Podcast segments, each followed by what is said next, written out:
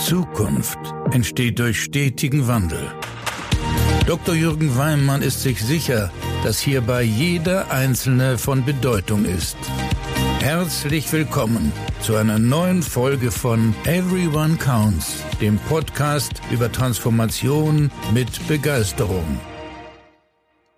Ja, wunderschönen guten Morgen. Es ist wieder Montag und wir starten die neue Woche gemeinsam. Ich freue mich sehr, dass du den Weg wieder zu meinem Podcast gefunden hast und ähm, heute erwartet dich ein ganz, ganz spannender Gesprächspartner. Ich freue mich sehr und bin richtig aufgeregt, dass äh, er Lust hatte, mit in den Podcast zu kommen. Wie kam ich zu ihm? Ähm, ich habe einen Artikel gelesen und da ging es um Veränderung. Und Oliver Sober ist Geschäftsführer der Beutelhauser Gruppe, die mit 1200 Menschen 440 Millionen Euro Umsatz macht. Und ähm, er hat über Veränderung gesprochen und die Transformation der Beutelhauser Gruppe, wo er seit 15 Jahren Geschäftsführer ist. Und er hat es in einer Art und Weise gemacht, die mich einfach sowas von den Socken gehauen hat. Er hat mich direkt im Herzen berührt. Er hat viel über Mut, über Konsequenz und über Ausdauer gesprochen. Und ich würde gerne und freue mich sehr, dass er heute da ist. Mit dir gemeinsam jetzt mit ihm darüber sprechen, wie hat er das gemacht und wünsche dir viel, viel Freude bei Hören dieser Folge.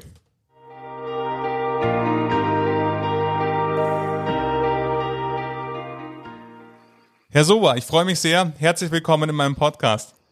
Ja, herzlichen Dank für die Einladung. Ich freue mich auch.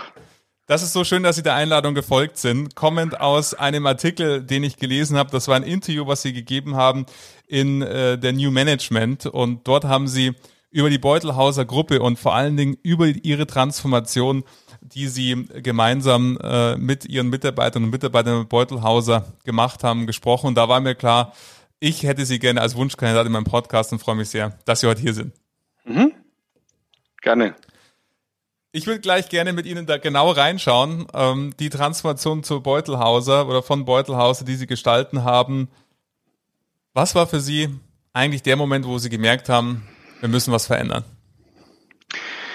Also ich sag mal, wir gehen bei Beutelhauser jetzt immer diesen Kulturwandel eigentlich schon seit 2007. Und ähm, man muss sagen, von 2007 so bis 2015 eher oberflächlich, eher zynisch, so wie es eigentlich viele machen, mit jährlichen Mitarbeitergesprächen, mit 360 Grad Feedbacks, mit Incentives und mit Ideenmanagement und Change, all die ganzen Klamotten. Und ich glaube, wir haben auf der Reise bis 2015 von all diesen Dingen kaum was ausgelassen.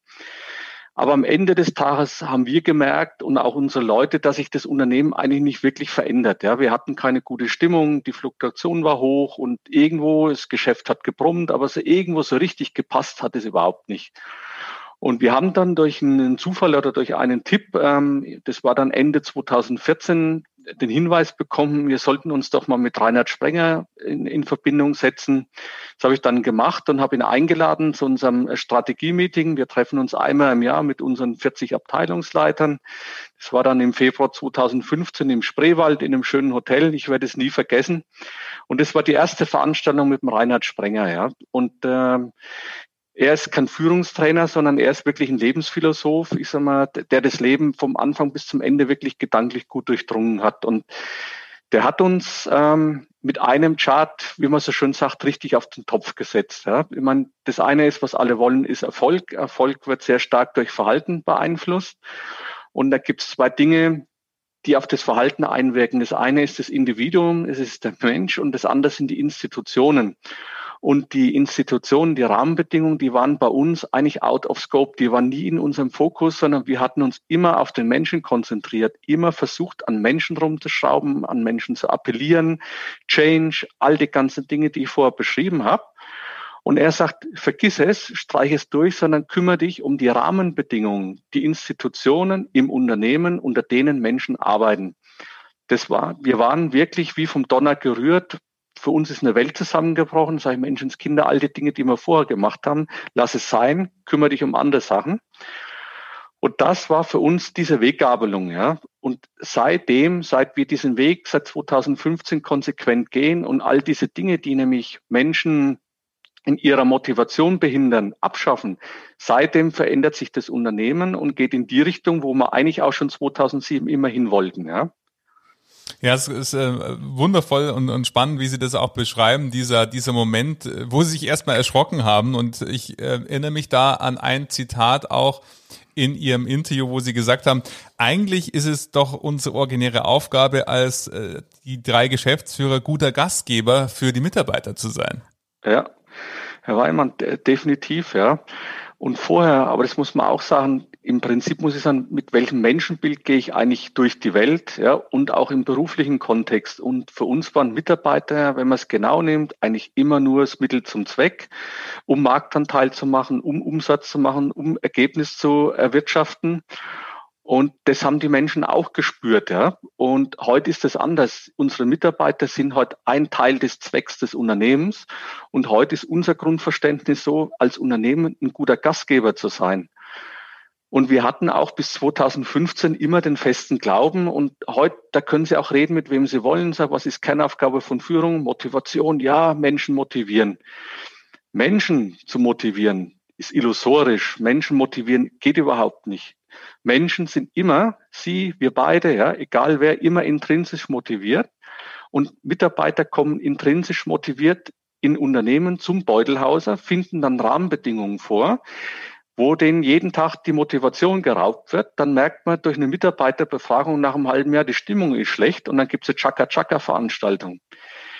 Das macht alles keinen Sinn, ja, sondern du musst gucken, dass du in einem Unternehmen Demotivation vermeidest. Und so muss man das Unternehmen bauen.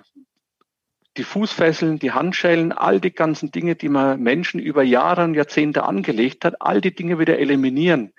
Und das bringt einen riesen Aufatmen im Unternehmen. Ja, das, ähm, das war für mich auch neben den Worten, die Sie gesagt haben, auch einfach auch ein Punkt, der mich sehr fasziniert hat, dass ja Beutelhauser ein Unternehmen ist mit einer zum einen lange Historie und auch in einer Industrie. Sie Beutelhause, wenn ich es richtig verstanden habe, äh, vermietet, verkauft und ähm, macht die Serviceleistung mhm. für Baumaschinen, äh, Flurförderfahrzeuge, Kommunaltechnik. Also auch etwas, wo man sagt, sie kommen jetzt nicht aus dem digitalen Umfeld, aber mhm. haben auch eben auch da eine lange Historie. Somit mussten sie es ja mit den bestehenden Menschen tun. Was haben Sie mhm. da erlebt mit den in, nach dieser Veranstaltung im Spreewald? Wie ging es danach ja. weiter? Ja, das ist auch hochinteressant. Beutelhaus ist 160 Jahre alt. Ja, jetzt im, im Januar hat die sechste Generation äh, der Inhaberfamilie im Unternehmen begonnen, der Corbinian Burgstaller mit seinen 30 Jahren. Und ich glaube, dass auch nur in der vierten Generation, glaube ich, nur ein Prozent der Unternehmen noch Familienunternehmen sind. Mhm. Bei uns ist es schon die sechste Generation, also sehr lange Unternehmensgeschichte sehr viel Stahl und Eisen, also klassisches stationäres Geschäft auch, mittlerweile natürlich auch digital. Ähm, aber die Branche am Ende des Tages ist auch gar nicht so sehr entscheidend. Ja. Die Frage ist immer das Mindset. Und das, was Sie jetzt ansprechen, die Frage kommt eigentlich auch immer, ja, sind eigentlich die Menschen bereit dabei, ist immer auf der Reise mitzugehen? Sind die Menschen überhaupt veränderungsbereit? Weil man immer hört, die würden es nicht sein, ja. Menschen bei uns im Haus haben das mit voller Freude angenommen, ja. Und junge, mittlere, alte, egal welcher Couleur, da waren alle mit Leib und Seele mit dabei, mit ganz wenigen Ausnahmen.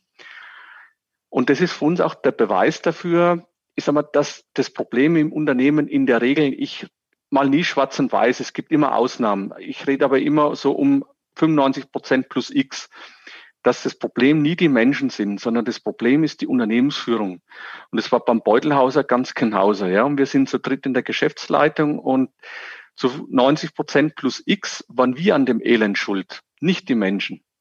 Und wir haben hier im Unternehmen Leute, die sind seit 25, 30 Jahren mit dabei, die gehen den Weg voller Freude mit. Und das sind Menschen, die zu Hause, ich sag mal, Kinder großgezogen haben, teilweise Enkelkinder haben, Vereine managen, Urlaubsreisen organisieren und, und, und. Und im Unternehmen Beutelhauser haben wir die wie Kinder behandelt. Die mussten sich andauernd rechtfertigen, konnten nichts entscheiden. Heute ist es anders. Die kommen voller Lebensfreude hier rein und gehen in der, in der Regel abends auch voller Lebensfreude wieder nach Hause. Mhm. Und es bringt den Menschen viel und es schafft, und jetzt kommt man nämlich genau zu dem Punkt, das ist der entscheidende Mehrwert auch zum Kunden hin und es rechnet sich. Das macht für alle Sinn, ja.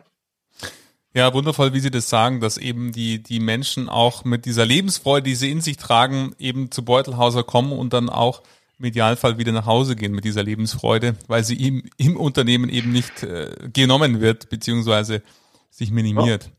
Kann Ihnen da vielleicht ein gutes Beispiel nennen, weil das, das eine ist immer, dass man theoretisiert, aber da gibt es mhm. wirklich ganz tolle Beispiele. Gerne. Das ist äh, unser Vertriebsleiter Gebrauch, kann man auch gerne Namen nennen, der Christian Wolf, ja, der ist Anfang 30.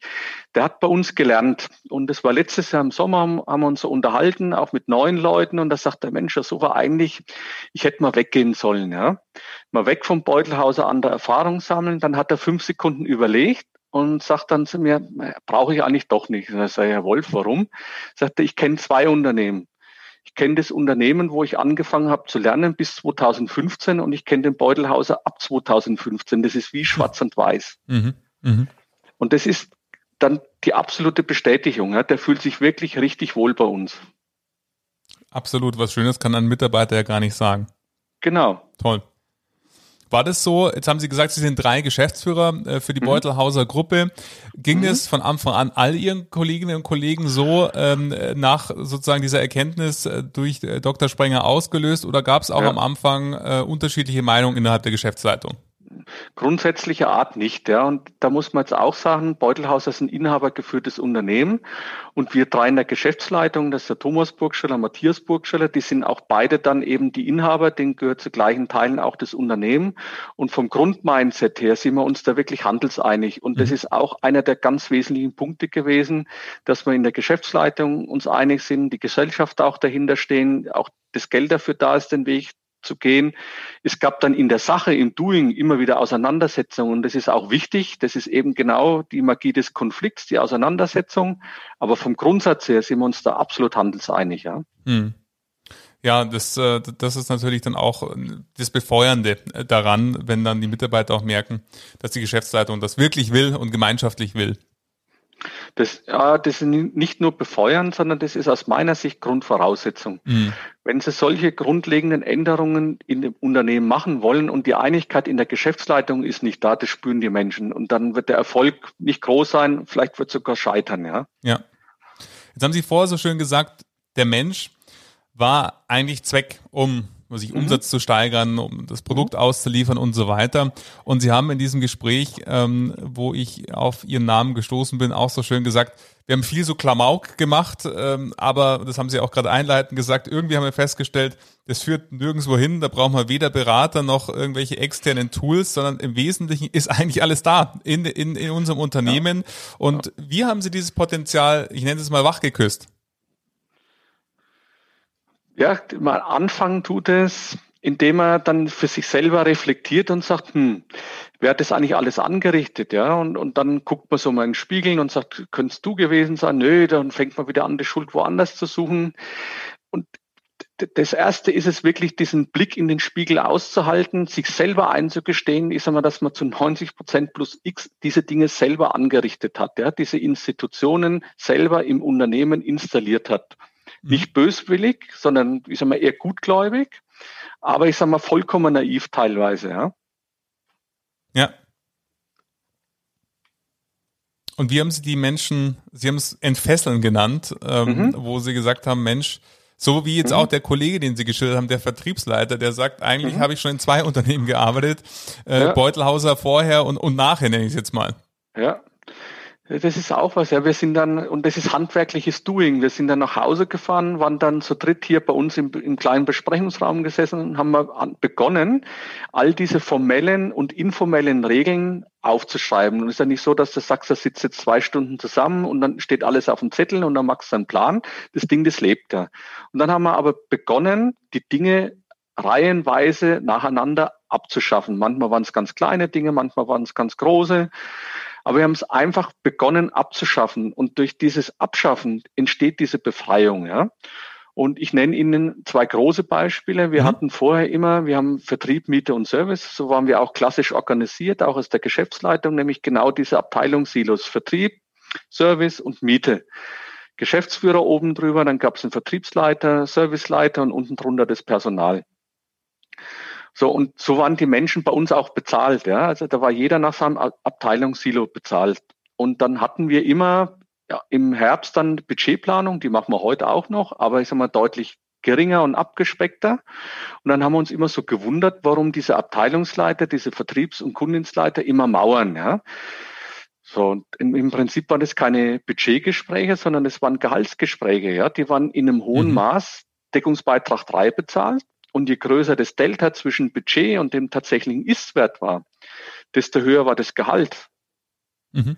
Mhm. So, und das war alles eben in diesem Silo. Das war nie zum Thema Zusammenarbeit. Ja. Heute, ich sag mal, sind die Abteilungssilos weg. Es gibt eine Regionalorganisation. Da gibt's einen oben drüber, ich sag mal, der für die Region Vertrieb, Miet- und Serviceseitig zuständig ist, in den Regionen im Prinzip vollkommen autonom agieren kann und eben auch eine Bezahlung, die ist heute zu 90 Prozent fix und nur noch zu 10 Prozent variabel und zwar geknüpft an den Konzern DB3 bloß nicht mehr ans eigene Verhalten. Ja.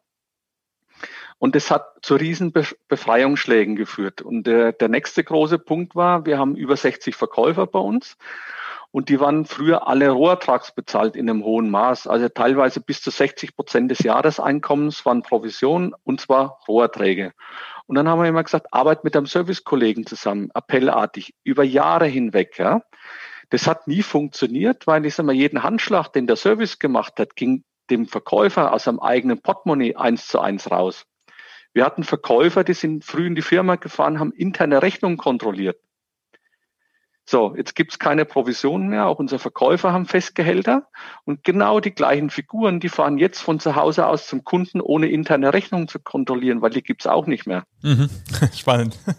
Das ist, Herr Weimann, das ist wirklich mhm. spannend, ja. Mhm. Und das ist, und diese Menschen, das sind ja keine Unmenschen. Ja. Aber die haben sich teilweise, das ging ja dann bis ins Persönliche rein aber nicht, weil es Unmenschen sind, sondern weil wir sie durch diese Institutionen, durch diese Silos und durch die Bezahlung dahin getrieben haben. Ja?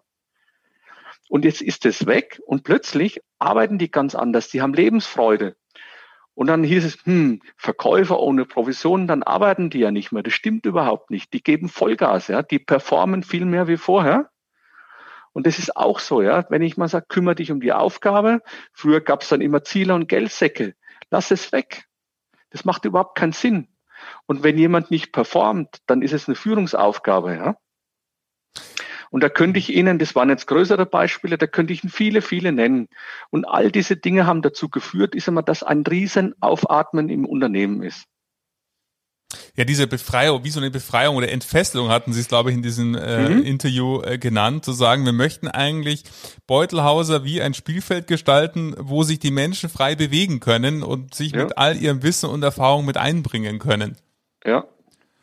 Da muss man ja auch mal überlegen, und das ist ja auch kein Selbstzweck. Und jetzt, wenn man mal sagt, was, welche Daseinsberechtigung hast du eigentlich als Unternehmen? Ich meine, das eine ist, dass du Geld verdienen musst, klar, dass du auch weiter existieren kannst. Aber das Entscheidende ist es ja, dass du unserem Kunden oder den Kunden einen echten Mehrwert bietest.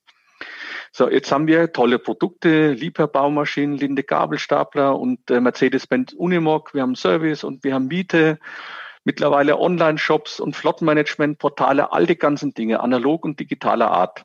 Aber ich sag mal, diese Produkte und Dienstleistungen, die sind alle keine Raketenwissenschaften. Die sind alle an sich austauschbar. Die große Kunst ist wirklich vieles abdecken zu können, vieles professionell in Kunden zur Verfügung stellen zu können. Aber der entscheidende Mehrwert ist der Mensch. Wir haben am Tag wahrscheinlich 6, 7, 8.000 Kundenkontakte, telefonisch, persönlicher Art. Und genau in dem Moment entscheidet sich das ja, ja. Habe ich da jemanden, der wirklich zuhört, der versteht, wo das Problem des Kunden liegt und vor allem schnelle Lösungen produziert? Das können nur Menschen. Ja. Und das, das werden aber auch nur Menschen tun, ich sag mal, die sich wohlfühlen. Wenn ich schlechte Laune habe, mhm. wenn ich mhm. schlecht behandelt werde, dann werde ich nie ans Telefon gehen. Wenn ich hingehe, bin ich unfreundlich. Ich werde mein Gegenüber nie glücklich machen. Nie. Ja. So, und wenn ich aber Rahmenbedingungen schaffe, wo Menschen in einem hohen Maß sehr nah am Kunden autonom agieren können, ohne viel Rechtfertigung, ohne viel Investitionsanträge, das bringt dem Menschen an sich was und auch dem Gegenüber, in dem Fall dem Kunden. Und rechnen tut sich das auch. Ja, das ist so wunderbar, wie Sie das sagen. Das ist auch eines meiner, meiner Credos und ich habe in der Tat auch das für, für Banken untersucht im Rahmen meiner Dissertation damals, dass eben die Kunden und Kunden und die Mitarbeiter auch, die über eine hohe innere Zufriedenheit verfügen, auch deutlich mehr Ertrag am Kunden machen. Also dieses Glänzen in den Augen, nenne ich das immer gerne, kann man Klar. hören, spüren und fühlen, unabhängig davon, ob man sich persönlich begegnet oder nicht. Definitiv. Und das strahlt ja auch nicht nur im, im Unternehmensumfeld, das strahlt ja auch unser Privatleben, ja. Und ja. das geht Ihnen so, das geht mir auch so. Und wenn man sich die, diese Dinge mal genau anguckt, um was es denn eigentlich geht, ich habe es gerade versucht, wirklich auf den Punkt zu bringen. Und das eine ist, die Theorie da wirklich hinter verstanden zu haben und mhm. das andere ist wirklich mit Mut. Und wir haben 160er Firmengeschichte, da sind viele Dinge angewachsen. Ja? ja? Und in der Regel ist es so, auch im privaten Umfeld, wenn du zehn Dinge hast, stellst du noch ein elftes dazu. Und wenn du ein elftes hast, kommt das zwölfte dazu. Schmeiß was weg. Entrümpel deinen Laden, ja. Mhm. Guck dir die Dinge an. Und wer mit neuen Dingen anfangen will, der muss mit alten aufhören. Und diese alten Dinge, die waren ja auch nicht schlecht. Die Frage mhm. ist nur, sind sie heute noch State of the Art? Ja, total. Und das ist auch was Befreiendes. Echt diese Konzentration auf das Wesentliche. Da wird der, der Blick frei und dann ist klar, was du zu erledigen hast. Und würden wir drei in der Geschäftsleitung noch so agieren wie vor fünf Jahren, ich glaube, dass man da, vielleicht hätte man so nicht gepackt, aber vielleicht wenn man kurz davor, irgendwann würdest du das, das Unternehmen riskieren. Mhm. Ja, weil und von, dann, mhm. Hm? nee, Entschuldigung. Und von der Dimension her, ja, wir reden ja von der Industrie 4.0, also das ist eine neue Industrieepoche. Und diese Erfolgsrezepte der Vergangenheit, und Beutelhauser war auch immer erfolgreicher, das wird in der Regel nicht die Antwort sein auf die Herausforderungen, die jetzt schon vor uns stehen und die kommen werden. Ja. Und dann redet man immer um die Digitalisierung, um diese sexy Frontend-Produkte, die sind alle wichtig, ohne Zweifel, ja.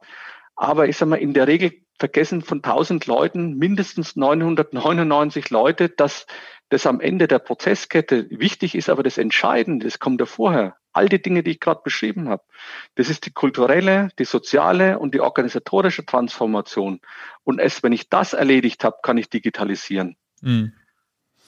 Ja, das, das hat mich auch, ähm, als ich äh, mich dann auf der Beutelhauser Homepage auch näher damit informiert habe, was macht ihr eigentlich, was ist sozusagen die Kern-DNA, ähm, fasziniert, dass es eben A, diese lange Historie gibt, 160 Jahre mhm ähm, Geschichte. Sie wissen, ich arbeite viel äh, mit, mit Sparkassen und im öffentlichen Sektor, die auch über eine sehr, sehr lange Historie verfügen und mhm. häufig dann äh, diese Historie eben als Barriere sehen, bezogen auf, ja, mit den bestehenden Menschen et etwas zu verändern. Und da fand ich, genau wie Sie sagen, ähm, und das würde ich gerne nochmal vertiefend Ihre Erfahrungen äh, wissen, wenn Sie sagen, Sie haben Menschen entfesselt sozusagen durch die Rahmenbedingungen, dass sie sich frei entfalten können. Gab es auch mhm. Mitarbeiter und Mitarbeiter, die sich den alten Beutelhauser wieder gewünscht hätten?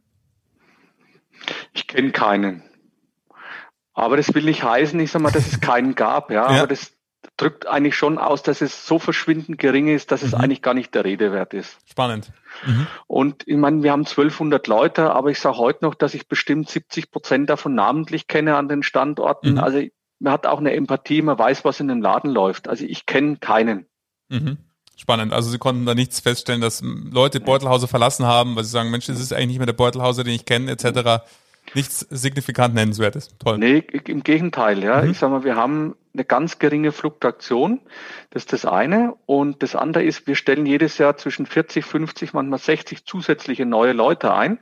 Und jeder redet ja immer so um das Thema Fachkräftemangel. Und man, wir suchen äh, Monteure, wir suchen Verkäufer, wir suchen Softwareprogrammierer, SAP-Spezialisten etc. pp, Personalentwickler. Wir kriegen die alle. Und teilweise haben wir so viel Bewerbung, dass wir die gar nicht einstellen können. Und früher haben wir mit ganz tollen Inseraten, wir sind die Größten und die Besten und Great Place to Work und all die mhm. ganzen Dinge, die es da gibt, mhm. versucht händeringend Leute zu finden, ist uns nie gelungen. Heute, zwei Drittel der Leute, die wir einstellen, die kommen aufgrund von Mundpropaganda von unseren eigenen Leuten. Mhm. Mhm. Das ist phänomenal, ja. ja wir haben in Schweinfurt einen Standort vor zehn Jahren übernommen und waren da zehn Leute, mittlerweile sind da 75. Und das große Wachstum war in den letzten drei, vier Jahren, ja. Das ist, sind fast alles Menschen, die nur wieder aufgrund von Mundpropaganda mit dazu gekommen sind. Und wenn sich einer bei uns nicht wohlfühlen würde, würde er niemals in seinem privaten Umfeld positiv über, über das Unternehmen reden. Eben, genau. Und andere anwerben. und andere anwerben, genau. ja. Und deswegen ist er genauso, man redet immer über diese Buzzwords, ja. Mhm. Digitalisierung, mhm. Transformation, Fachkräftemangel. Du musst dir immer genau überlegen und so sagen, um was geht's denn da eigentlich? Mhm. Und was ist eigentlich, und wer jammert, macht sich klein, ja. Was ist eigentlich die Aufgabe eines Unternehmens, um diese Aufgaben zu erledigen? Und es liegt an uns diese Rahmenbedingungen zu schaffen, dass sich Menschen wohlfühlen und dann wird es wieder Menschen anziehen. Klar. Ja, ja, und es gibt ja, weil Sie es gerade so schön sagen, da sprechen Sie mit tief aus dem Herzen ähm, mit den Management-Buzzwords, wo natürlich auch die Beratungsindustrie einen großen Anteil hat, dass es da jedes Jahr oder alle zwei Jahre neue englische Begriffe für eigentlich das Gleiche äh, wiedergibt. Und ähm, das fand ich auch spannend im Interview zu lesen. Jetzt ist natürlich New Work, Agilität, um mal zwei Buzzwords in den Raum zu werfen, ähm, etwas, was äh, häufig auf Konferenzen da äh, diskutiert wird und äh, dargelegt wird. Und ich fand es spannend zu sehen oder zu lesen im Interview, dass eben gerade so das Thema Hierarchien, wo sie so sinngemäß gesagt haben, die Hierarchien bei Beutelhauser, wenn ich es richtig im Kopf habe, sind eigentlich noch genauso wie vor zehn Jahren. Also es gibt eine klassische Geschäftsleitung und dann darunter Führungshierarchien. Ist das richtig? Absolut, ja. Ja. Also Entfesselung innerhalb der Hierarchien. Das ist ja das Spannende, weil viele, glaube ja, ich, verwechseln immer, die Entfesselung heißt dann gleichzeitig, ich muss Führungskräfte äh, abbauen, ich muss jetzt sozusagen übergreifende Teams bilden und so weiter. Aber ja. ihr Erleben ist ein anderes komplett anders, ja. Weil ich sag mal, Menschen werden immer Führung brauchen, ja. Und die Frage ist auch, wie interpretiert man eigentlich Hierarchie? Und deswegen macht es überhaupt keinen Sinn, Hierarchie abzuschaffen, sondern man muss gucken, ich sag mal, was ist eigentlich unser Job? Ich sag mal, mein Job hat sich in den letzten fünf Jahren um 90 Prozent geändert. Definitiv. Mhm. Macht ganz andere Dinge und unser Abteilungsleiter auch, ja. Aber ich sage mal, unser Job ist es hier strategisch die Weichen zu stellen. Und beim dritten Mal diskutieren aber auch immer zu sagen, so jetzt haben wir diskutiert, linksrum oder rechtsrum. Ist ja keine Basisdemokratie. Und deswegen muss man auch immer gucken, wenn man um New Work redet, ja, um diese Billardtische und kostenlosen Obstkörbe und äh, Rückenmassagen und mhm. all die ganzen Dinge, die es da gibt. Das ist alles nice to have. Aber ich sage mal, das macht es nicht aus, ja. Entscheidend sind die Rahmenbedingungen. Und wenn man die Dinge wirklich mal durchdenkt und auf den Punkt bringt. Ich sag mal, bei all diesem Klamauk, New Work, Digitalisierung im Kern geht es um die Wiedereinführung des erwachsenen und selbstverantwortlichen Menschen im Unternehmen. Mhm. Und man muss aufhören, ich sag mal, Menschen, erwachsene Menschen wie Kinder zu behandeln, zu infantilisieren, ja. Denken, man, man muss sie motivieren, mit irgendwelchen Incentives zu locken. Sag mal, wir hatten früher auch Unternehmensphilosophien an der Wand hängen, dieser Wertekanon, ja. Das ist ja vollkommener Blödsinn. Eine Unternehmenskultur, eine Unternehmensphilosophie ergibt sich aus dem täglichen Tun. Wir könnten heute jetzt, wenn wir es denn wollten, ist einmal aus unserem täglichen Tun wieder die Unternehmensphilosophie oder diese Kultur aufschreiben, an die Wand hängen. Brauchen wir aber nicht. ja, ja. Und, und das sind eben diese mhm. Beispiele. Ja. Und früher haben wir das an die Wand gehängt, haben immer appellartig an die Leute geredet, haben über Vertrauen geredet, haben über Eigenverantwortung geredet, aber die Rahmenbedingungen haben die gar nicht machen lassen. Das war zynisch. Ja, da fällt mir sofort bei dem Punkt, was Sie sagen, fällt mir sofort ein äh, Professor äh, Dück, den, den ich auch äh, seine mhm. Vorträge sehr, sehr schätze, der äh, so sinngemäß so schön immer sagt, schauen Sie mal auf die Tassen, was Unternehmen am schlechtesten können, das schreiben mhm. Sie auf Tassen und verteilen Sie an Ihre Mitarbeiter. Das muss ich gerade, mhm. an, an dieses mhm. Zitat muss ich gerade denken, was Sie sagen, Herr Sober. Für mich, ich meine, ich bin jetzt, jetzt 52, ja, ich könnte mir manchmal so im Hintern beißen, ich sag mal, dass ich so lange gebraucht habe, um das zu verstehen, ja, was was ich in meinem Berufsleben, auch vorher bei Jung Heinrich, was da alles gemacht wurde, das kostet alles nur Zeit und Geld, ja. Und ich sage nochmal, teilweise wirklich zynisch und frustriert Menschen. Und am Ende des Tages sind es ja die Kunden, die solche Dinge ertragen oder zumindest bezahlen. Ja, das steckt mhm. ja alles in den Dienstleistungen, Produkten drin. Ich bin mir sicher, Kunden werden nicht mehr bereit sein, dazu diese Dinge, diesen Klamauk zu bezahlen. Also lass es weg. Lass es einfach sein. Ja. Und diese moderne, vermeintlich so moderne Welt, aufgrund der, der technischen Produkte, im Kern geht es um viele rudimentärsten menschlichen Eigenschaften und auch Bedürfnisse. Ja, ja, das, das Unternehmen als, als, als Teil, Teil der Heimat oder auch zu Hause, wo man sich einfach wohlfühlt und ja. eben sich gerne einbringt. Ja. ja, und weil sie Sachen wohlfühlen, ja, das, das nächste Passwort uh, ist Work-Life-Balance. Ja, das, ich meine, das ist ja der größte Schwachsinn überhaupt. Sorry für die ganz saloppen Worte. Ja. Total. Das, das unterstellt ja immer, ich sag mal, schau, dass du möglichst viel aus Work in Life bekommst, weil das ist sinnvoll, ja. Aber es gibt auch viele Beamten, die haben eine 35-Stunden-Woche oder eine 30-Stunden-Woche und haben trotzdem einen Burnout. Aber doch nicht wegen der kurzen Arbeitszeit oder kürzeren Arbeitszeit, sondern weil sie da so viel Schwachsinn machen müssen. Die Frage ist, ich sage mal, wie sinnvoll ist eigentlich das, was ich tue? Wie viel Wertschätzung bekomme ich eigentlich? Ja, und kann ich mich dann ein Stück weit ausleben? Und dann ist die Anzahl der Arbeitsstunden doch gar nicht das Entscheidende. Und wir haben bei uns im Unternehmen auch keine Zeiterfassung. Ja. Das ist eine Vertrauensarbeitszeit mhm. und da gibt es auch Menschen, die bestimmt mehr wie 40 Stunden arbeiten. Aber nicht, weil wir sagen, du musst jetzt zwei Überstunden machen, weil denen das auch Freude macht, diese Dinge inhaltlich zu tun. Und es geht nicht um Work und Life, sondern es geht um die 24 Stunden. Und heute ist Corona und jetzt haben wir Homeoffice und hätten wir eine Zeiterfassung. Wie soll der Homeoffice funktionieren? Und wenn unsere Mitarbeiter zu Hause auf Kinder aufpassen müssen und dann manche Dinge vielleicht abends tun, dann sollen sie es tun. Die haben das Vertrauen, ja. Es geht darum, diese ja. 24 Stunden am Tag zu managen, zusammen, als Unternehmen mhm. und als einzelne Person. Ja, wir haben nur ein Leben und wir haben nur eine Lebenszeituhr genau. und es gibt keine zwei Uhren. Eine für Work und eine für Life. Die gibt's einfach genau. nicht. Es ist alles eins. Ja, genau. Jetzt haben Sie vorher gesagt, ähm, wenn ich so zurückschaue, haben sich 90 Prozent meiner Aufgabe oder meines Inhalts äh, der Geschäftsführertätigkeit ähm, verändert. Äh, wollen Sie uns hier mal vielleicht den Hörerinnen und Hörern ähm, ein Beispiel nennen? Was hat sich vor allen Dingen verändert? Ja, ich kann ein sehr gutes Beispiel nennen, ja, weil ich mal, das war dann so für uns der zweite große Effekt, den wir hatten. Ich sag mal, nachdem wir dann 2015 den Reinhard Sprenger kennengelernt hatten, haben wir 2016 im Sommer so eine ERP-Einführung, aber mit aller Macht so richtig krachend gegen die Wand gefahren, ja. Und wenn du eine ERP-Einführung gegen die Wand fährst, muss man sich auch wieder die Karten legen und sagen, warum ist das eigentlich passiert? Lacht es an dem System oder lacht es an dem Dienstleister?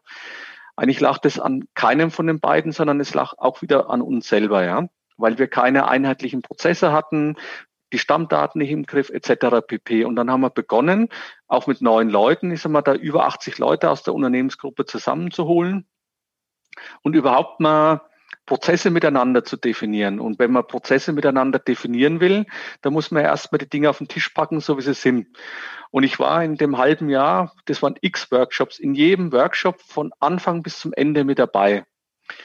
Wir hatten überhaupt keine Ahnung mehr, was bei uns im Unternehmen gelaufen ist, wie die Menschen haben arbeiten müssen. Und das hat man in diesem halben Jahr gemerkt, wenn du in den Diskussionen mit drin bist, wie ein Verkäufer hat draußen kalkulieren sollen, wie ein Service-Mitarbeiter Ersatzteile bestellt hat, wie Techniker disponiert wurden und, und, und. Ja. Und da wird einem erstmal so richtig klar zu sagen, so, wir haben 1200 Leute, wie arbeiten die überhaupt? Ja? Und dann haben wir zusammen, ich sag mal, Prozess erarbeitet, neuen Dienstleister ausgewählt, System ausgewählt. Wir werden jetzt dann im Frühjahr damit auch go live gehen, nach vier Jahren. Das ist eine lange Zeit. Aber dadurch haben wir das Unternehmen komplett aufgeräumt. Und wir haben gelernt, horizontal, weil das sind Vertriebsleute dabei gewesen, Serviceleute, Mietleute, Finanzbuchhalter, Marketingleute, Controller, ja, eben nicht mehr in diesen Silos, sondern horizontal zusammenzuarbeiten, komplett über hierarchische Themen hinweg, ja. Und dadurch ist zusätzlich eine ganz andere Kultur ins Unternehmen gekommen. Und ich bin heute noch, ich sag mal, wie gesagt, wir werden jetzt im Frühjahr dann co-live gehen, äh, aber dann wird es ja nicht aufhören. Und dieses Denken und Arbeiten in Projekten, das wird weitergehen, ja. Mhm, ja, also ein Beispiel, äh, was ja. sich verändert hat. Mhm. Jetzt kennen Sie ja, Sie wissen, ich mache sehr, sehr viel in der Finanzindustrie mhm. und Sie kennen natürlich die Finanzindustrie sowohl natürlich aus Kundensicht, äh, insbesondere, äh, weil Sie natürlich mit der Beutelhauser Gruppe auch viele Finanzpartner haben. Ähm, letzten Endes ähm, der Podcast, den hören viele Vorstände, Führungskräfte ähm, aus der Finanzindustrie. Und ich sehe sehr, sehr viele Parallelen auch, was Sie von Beutelhauser geschildert haben. Auf der einen Seite eben eine lange Unternehmenshistorie, auf der anderen mhm. Seite homogene äh, Produkte, die ähm, durch die menschliche Aufladung erst interessant werden, weil das Produkt gibt's beliebig äh, auch bei anderen Dienstleistern. Was würden Sie jetzt aus der Erfahrung dieser Transformation, die Sie mit Beutelhauser hier äh, erlebt haben. Was würden Sie den Zuhörerinnen und Zuhörern raten? Wie könnte so ein erster Schritt sein, wenn man merkt, irgendwie so geht's nicht mehr weiter? Die, das, was der Sober sagt, wir möchten uns auf diese Reise machen. Was würden Sie denen empfehlen? Ja, also vielleicht auch da nochmal ganz kurz. Ich bin überhaupt kein Freund von Blaupausen oder Best-Practice-Lösung, ja, weil ja. ich glaube, da muss jeder seinen eigenen Weg finden. Aber was auch gilt, ist, das hat mit Branchen nichts zu tun. Und man kann das beobachten, ob das jetzt Investitionsgüter sind, ob das Banken sind, die Pharmaindustrie. Vom Grundsatz her, dieses menschliche Thema, über das wir jetzt gerade reden, ist überall das Gleiche. Ja. Ich glaube, ganz entscheidend ist es, ist immer, dass man lernt, zu sagen, das ist nicht irgendwo auf Gruppenleiterebene, Abteilungsleiterebene, sondern es fängt ganz oben an. Und wirklich diesen Blick in den Spiegel zu sagen, das bist du selber und kümmere dich nicht um diese Menschen, um diese ähm, um die Dinge, die die Menschen angeblich verändern sollen, sondern schaff Rahmenbedingungen, wo diese Motivation, die intrinsische Motivation von Menschen erhalten bleibt. Mhm. Und macht es wirklich mit Mut und mit Macht und mit Konsequenz.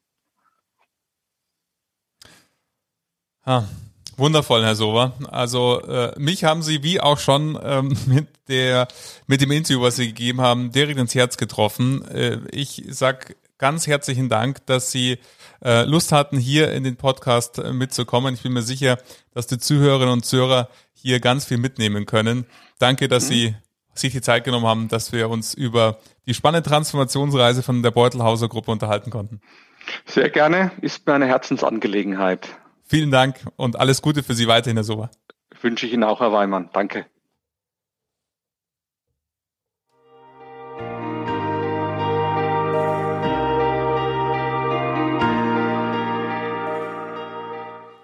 Ich weiß nicht, wie es dir geht, aber es ist äh, unfassbar. Äh, das war ein wundervolles Gespräch mit dem Herrn Sober. Ich hoffe, du hast ganz genauso viel Freude gehabt, wie ich dabei, äh, mit Herrn Sober zu sprechen. Ich finde, es waren wunderbar spannende Einblicke, die er uns in die Beutelhauser Gruppe und seine Transformationsreise gegeben hat.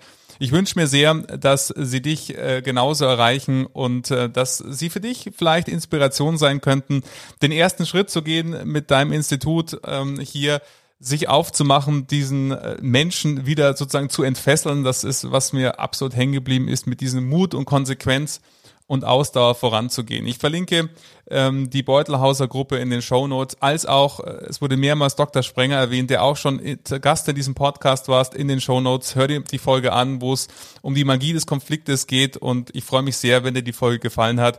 Empfehle mich weiter, leite die Folge an die Menschen weiter, die auch davon einen Beitrag haben können und wenn du diesen Podcast abonnierst und am Montag nächste Woche wieder Teil davon bist. Danke, dass du heute da warst und hab eine wundervolle Woche.